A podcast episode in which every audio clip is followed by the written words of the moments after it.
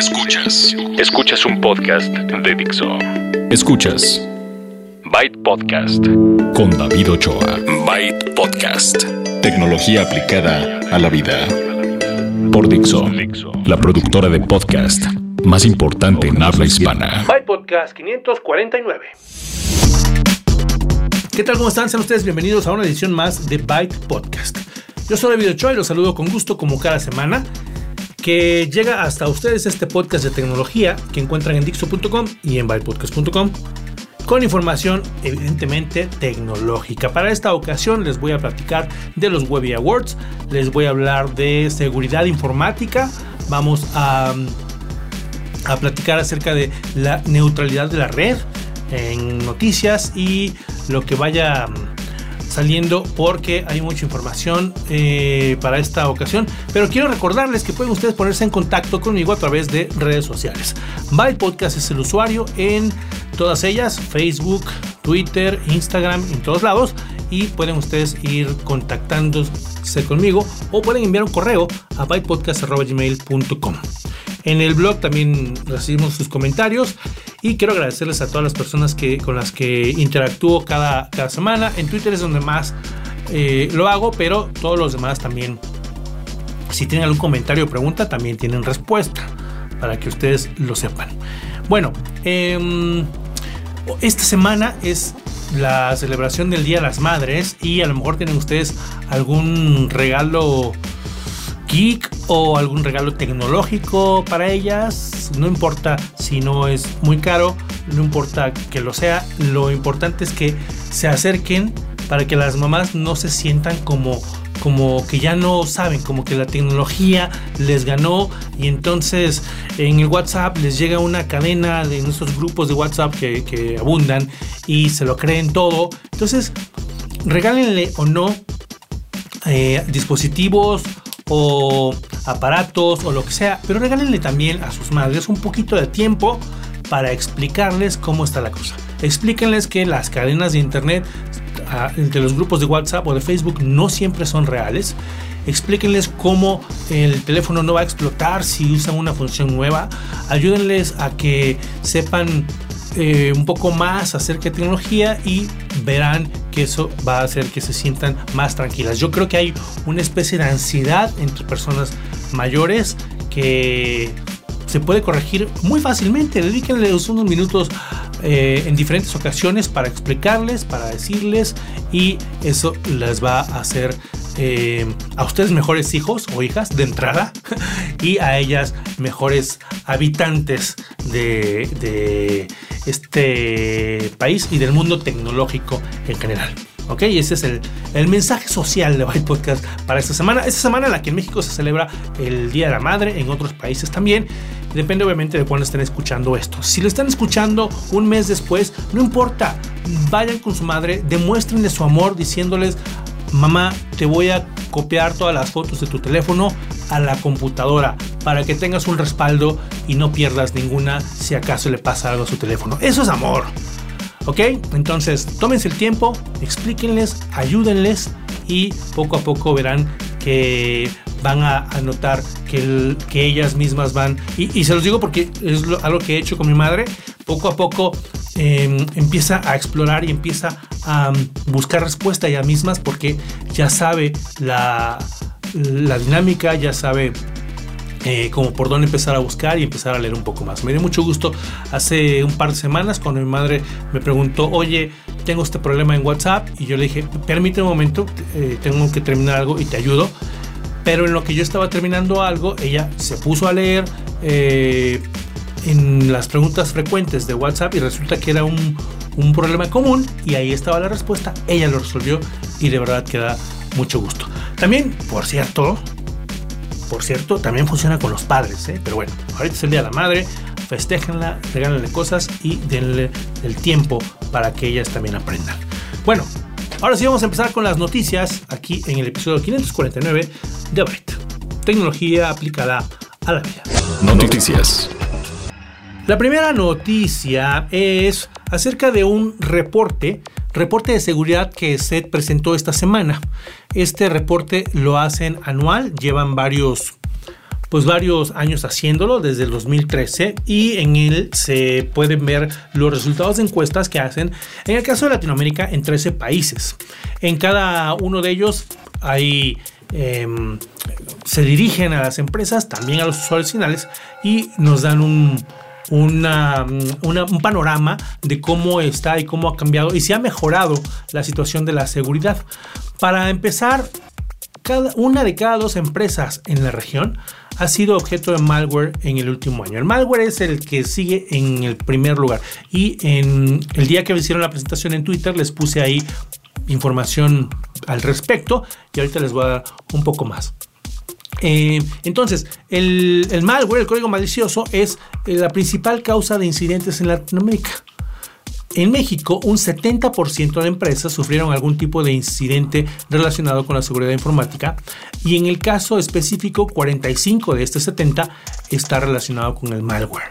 Entonces, actualmente, y eso es algo que les he platicado en otras ocasiones, pero hay que recalcarlo, deben de tener un buen antivirus. Un buen antivirus, ya como nombre genérico, pero el antivirus ahora incluye anti-malware el malware que se puede propagar a través de un correo y a lo mejor alguien no sé, a lo mejor su mamá o su papá, ¿no? No, no nos vamos a echar la culpa a ellos nada más, pero si alguien no se fija, llega un correo no le pone mucha atención y le da clic a algo, ay, no pasó nada, quién sabe qué era, pero ya se infectó. Eso sigue siendo el problema más grande a nivel de seguridad informática. Estos números son de empresas, pero también pasa mucho con los usuarios finales que a lo mejor llevan su teléfono o su tableta o su laptop al trabajo, se conectan a la red corporativa y entonces infectan y le dan la torre a esta a esta red y a la seguridad. Obviamente, si hay personas en cada empresa, o debería haber personas relacionadas con, que, que hicieran esfuerzos para mantener la seguridad, pero pues sí tiene que imperar el sentido común y a veces por parte de las empresas también, también hacer conciencia entre sus empleados.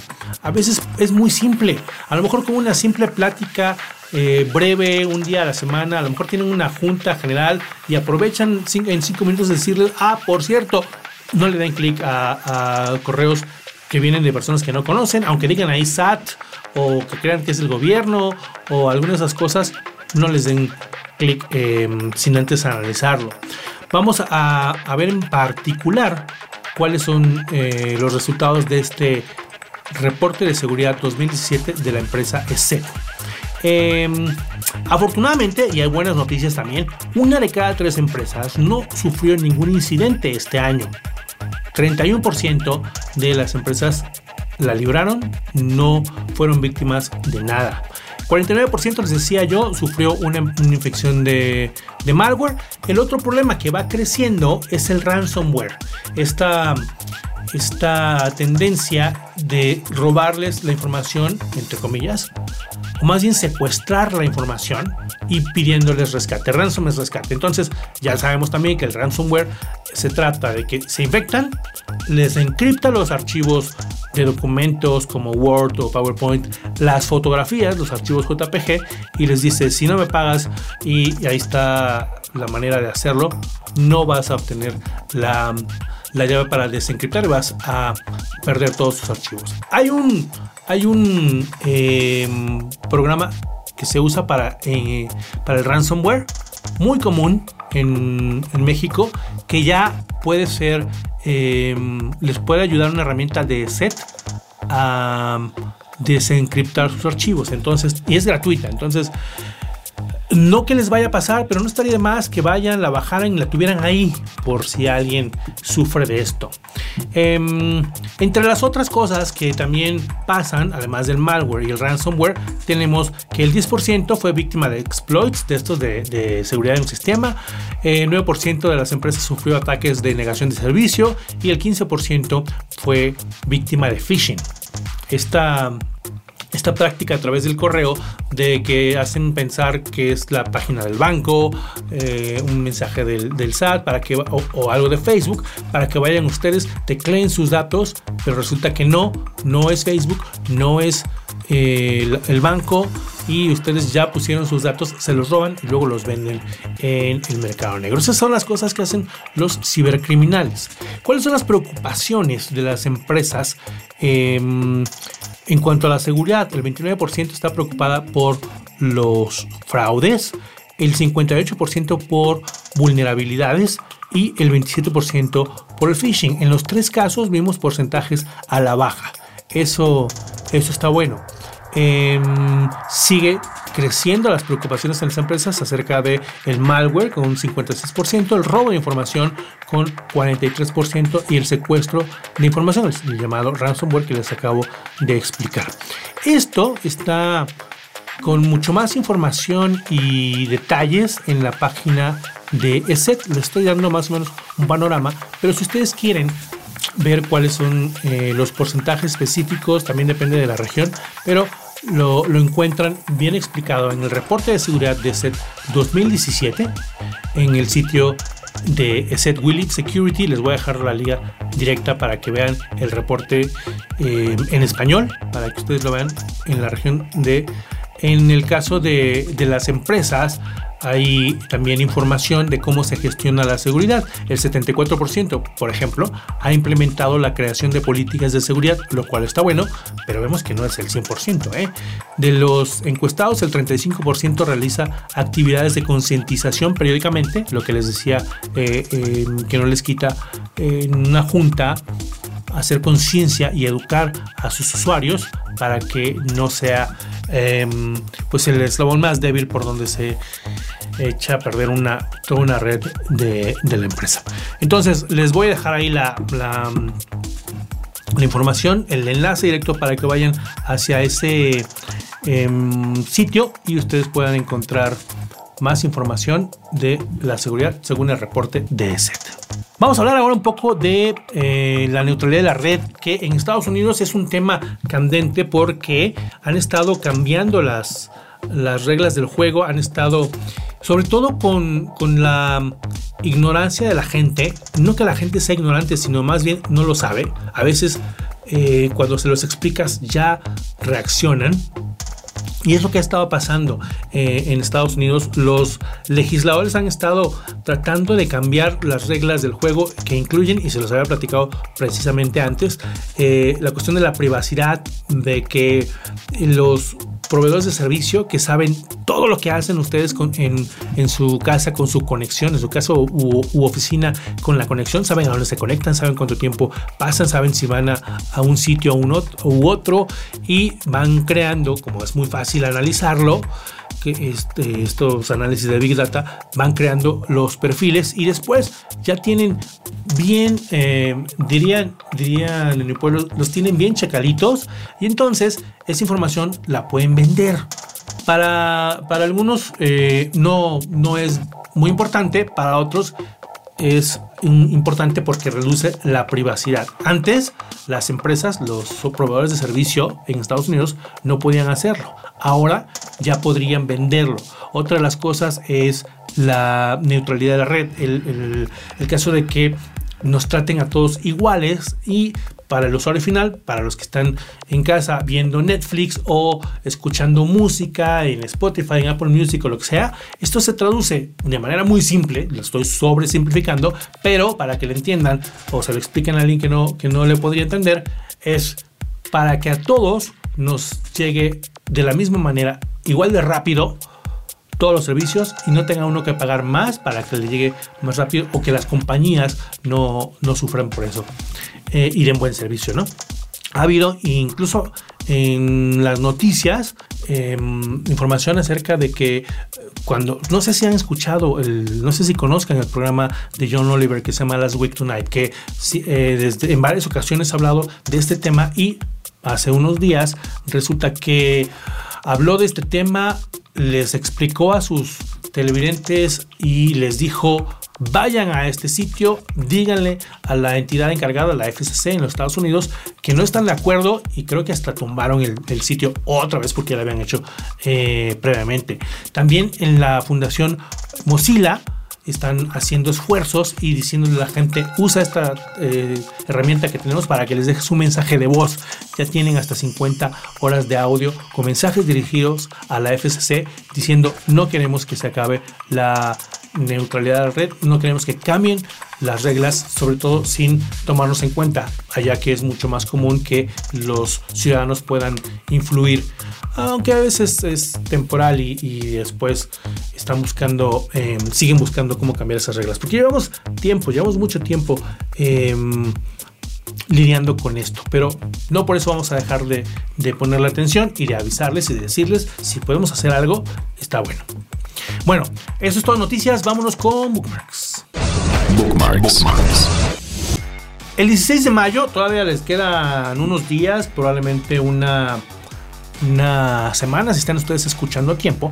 El 16 de mayo es la ceremonia de premiación de los Webby Awards 2017.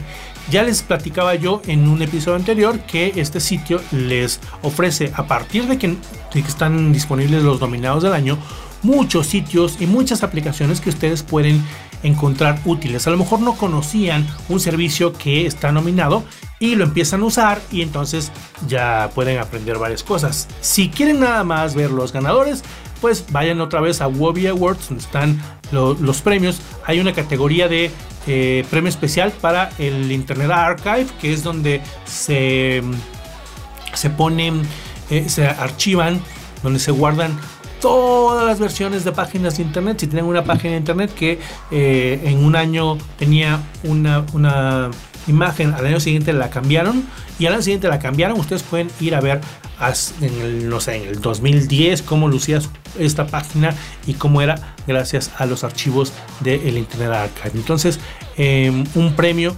especial para esta um, asociación. El artista del año de los webs es em, Solange tenemos como mejor actriz a Gillian Anderson. De los Webbies, obviamente, ¿no? Eh, el movimiento social del año, la marcha de las mujeres. El actor del año, Steve Buscemi. Eh, un premio especial para Van Jones y la agencia del año BBDO Nueva York. La siguiente categoría es arquitectura y diseño. Tenemos también arte, asociaciones, la mejor página web, em, experiencia editorial individual, eh, la mejor navegación en estructura. Les digo, hay muchísimos, muchísimos em, sitios, hay muchísimo de dónde aprender eh, o tomar inspiración, ¿no? O copiar. Bueno, no, no copien ni roben, pero tomen inspiración. Eh, hay un sitio, me, llama la atención, el mejor uso de fotografía web para 2017 se lo lleva el Fondo de, Población de las Naciones Unidas y em, pueden ustedes encontrar ahí muchísima, muchísima información. Entonces, el 16 de mayo es la ceremonia. Em, Joel, eh, ¿cómo se llama? McHale, no me acuerdo, el de Community, es el, el host para los que lo vayan a ver. Obviamente va a haber eh, streaming y va a estar muy eh, fácil verlo, pero si no, también pueden encontrar la repetición posteriormente. Bueno, es el premio, es como el Oscar del Internet, así que no se lo pueden perder. Si acaso se lo pierden, vayan y busquen a los ganadores para que vean lo mejor de la mejor. Software. Hace unos días me tocó ir a una reunión organizada por IBM y un grupo Em, grupo de usuarios de Postgres SQL, que es un, software de open source, software libre. Y entonces ahí me tocó ver cómo desarrolladores, usuarios, eh, estudiantes y personas que se encargan al desarrollo profesional de, este, de esta pieza de software se pusieron em, de acuerdo para colaborar, para aprender y sobre todo en el caso de IBM para mostrarles que desde hace algunos años que ah, tiene un apoyo fuerte hacia el, hacia el software libre y cómo pueden utilizar eh, estas herramientas, estas herramientas libres sobre la plataforma y sobre el software de, de IBM. IBM ha estado desarrollando cosas, últimamente están muy metidos en el tema cognitivo, últimamente eh, tenemos todo esto de, de Watson, la inteligencia artificial y todo esto, han creado algunos productos cuyas APIs, que son estas maneras de conectar las partes, les pueden servir a muchos, pero no saben, algunos estudiantes no saben que existen y entonces se van sobre lo conocido, que a lo mejor para muchos es eh, Azure de Microsoft, la nube de, Microsoft o algunos servicios que ofrece Amazon, Amazon Web Services, ¿no? Eh, también tiene su oferta IBM, hay, hay varios, eh, no solamente Watson, está Bluemix y otros. Y si ustedes em, no conocen, este es el tipo de, reuniones que les permite aprender qué tan fácil, sencillo o no es subir su, su desarrollo o aprovechar esas herramientas para que puedan ustedes avanzar, sobre todo con el uso de software libre, para que no estén pagando o invirtiendo en licencias y ese dinero mejor lo dediquen a un desarrollador más, a investigación o al, diseñador, diseñadora, como sea. Entonces está, está padre que pasen esas cosas. Esta reunión fue en, México, pero en muchos lugares se, se hacen.